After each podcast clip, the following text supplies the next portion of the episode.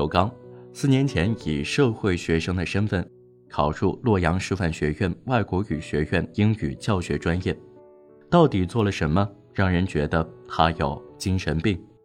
根据校方的说法，他行为异常，多次违反纪律，在微博诋毁学校老师，影响到他人生活。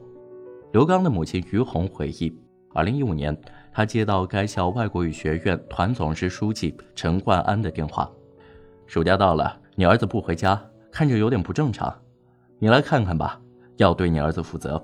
你儿子有精神病，来学校看看他吧。”陈冠安还提醒于红，先不要给他打电话，以免他跑了。另外，还让他去找附近的精神病医院。这位被吓得惊慌失措的母亲。带着精神病院的医生到学校，还没反应过来，就眼睁睁地看着儿子被绑走。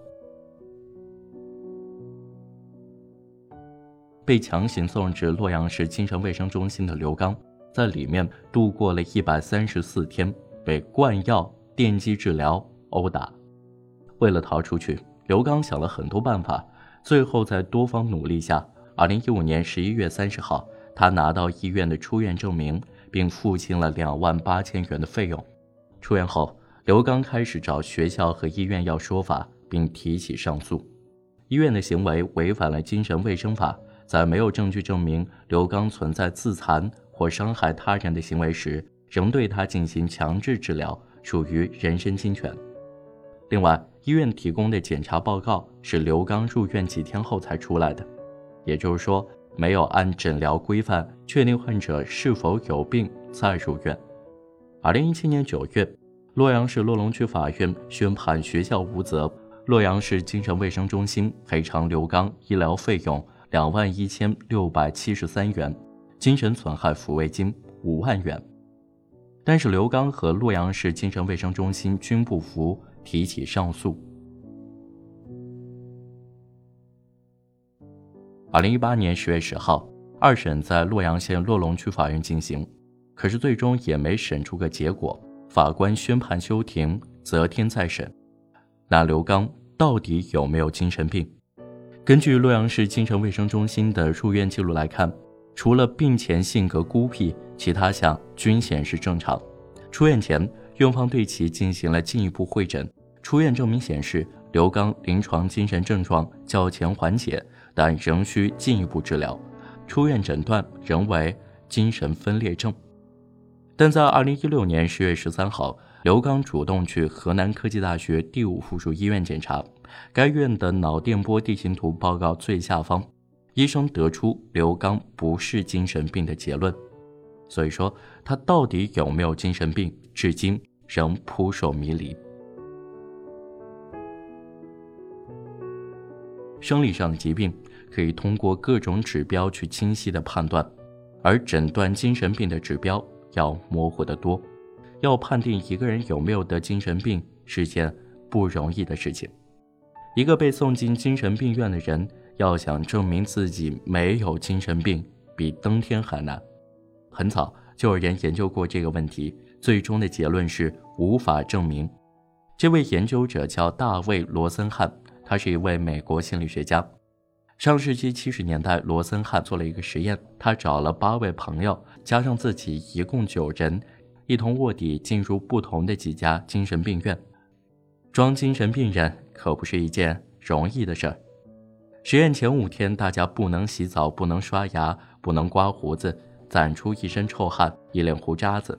换做你，受得了吗？还得事先练习怎么不吃药，而且又不被医生护士发现。先把药藏在舌头底下，然后趁人不注意的时候丢进马桶冲掉。这个必须要熟练，要不然本来没病，吃那些药丸都得吃出病来。除了日常训练，罗森汉还制定了严格的实验规范。他们不能假装有其他症状，只能够对自己的医生说有幻听体验，其他一切表现正常。有人一直在我耳边发出砰砰砰的声音。之所以要选择砰砰砰。这种没有特殊意义的声音为主要症状，是因为当时的精神医学文献中还没有出现过类似的幻听案例，这让医生想根据之前的案例来判断他们是不是真的有病都很难，只能依据自己的判断。如果医生说要入院治疗，那么当他们一住进病房，就要跟医生护士反映自己的幻听症消失，而且感觉很好。当时罗森汉的想法很简单，症状都消失了，那该放人回去了吧？万事俱备，实验开始。他挂了号，跟医生说：“我一直听到一个声音，砰砰砰。”医生根本不知道自己开始掉入罗森汉的套路当中。他问：“砰砰砰，你是说砰砰砰吗？”罗森汉重复了一遍：“砰砰砰，没错。”其他几名假病人也像罗森汉这样告诉医生出现了幻听，而且这种幻听已经影响了自己的日常生活。有几位朋友介绍这间医院不错，所以就来看病了。结果他们全部被精神病，马上入院准备治疗。护士给罗森汉换上病号服，做全身检查，结果根本没查出毛病，血压正常，脉搏正常，体温正常，甚至神志也正常。罗森汉按照计划说自己的幻听症消失了，但是没人在意。因为医生已经诊断他是偏执型精神分裂症。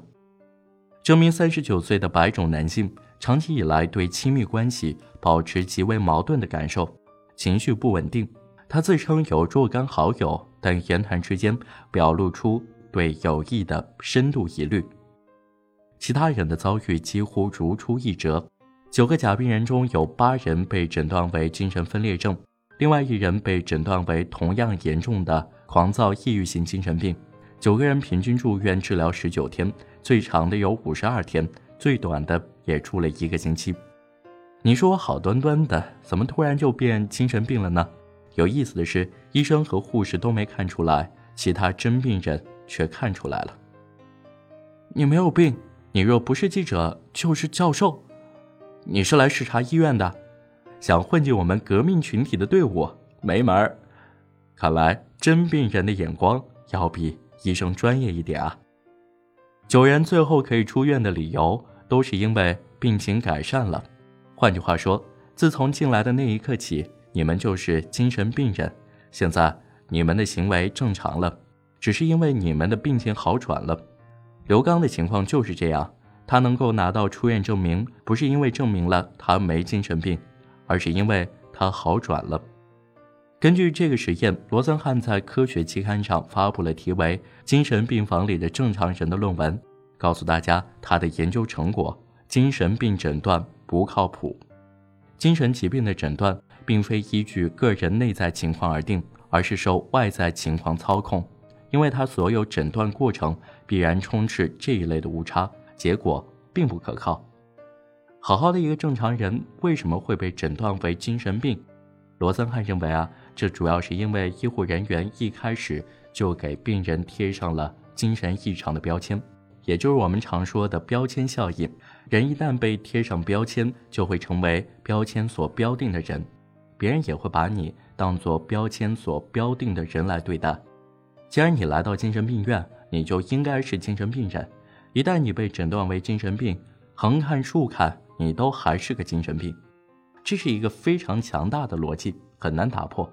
当然，精神卫生界有很多小伙伴对罗森汉的实验和结果各种不服，双方也就此结下了梁子。有一所精神病医院对罗森汉的结论很不爽，放言说：“接下来三个月，你们随便派人来，我们一眼就能看出哪些人是正常的，哪些人是不正常的。”罗森汉天生爱玩，也不服输，就跟你们继续玩一把。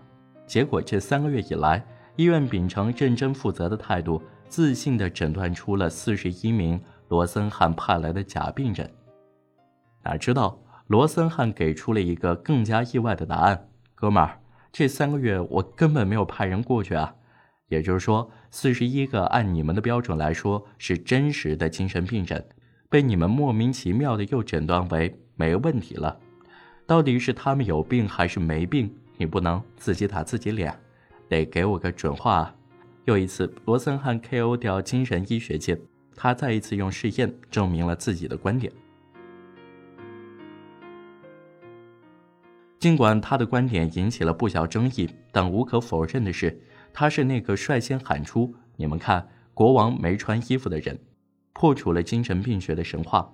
受到罗森汉刺激的精神医学界也开始反省自身，做出了很大改进。有一本至今仍然被当作精神障碍诊断依据的参考手册《诊断与统计手册：精神障碍》，出版是一九五二年发行的。罗森汉做实验时用的是一九六八年的第二版。里面对症状的描述很含糊，比如对精神分裂症，就是过度神经质质反应、人际关系疏离这样主观性太强的句子。罗森汉实验让这本手册的第三版有了很大改进，增加了两百多页的内容。对一种疾病的定义经常是这样的：病人需出现 A 类症状至少四种，且维持两周以上；B 类症状三种；C 类症状一种。遗憾的是，对精神病的诊断，无论再怎么接近科学，它都不是百分百准确的。一个人一旦被各种理由关进精神病院，那他能够借助自己的力量逃离这里的可能性非常小。刘刚最终能逃离精神病院，已经很幸运了。但学校有什么权利可以把学生送到精神病院？这是一个需要官方解答的问题。如果有人有权利认为你是精神病，并且有可能把你送进精神病院，整个社会就会人人自危，细思极恐。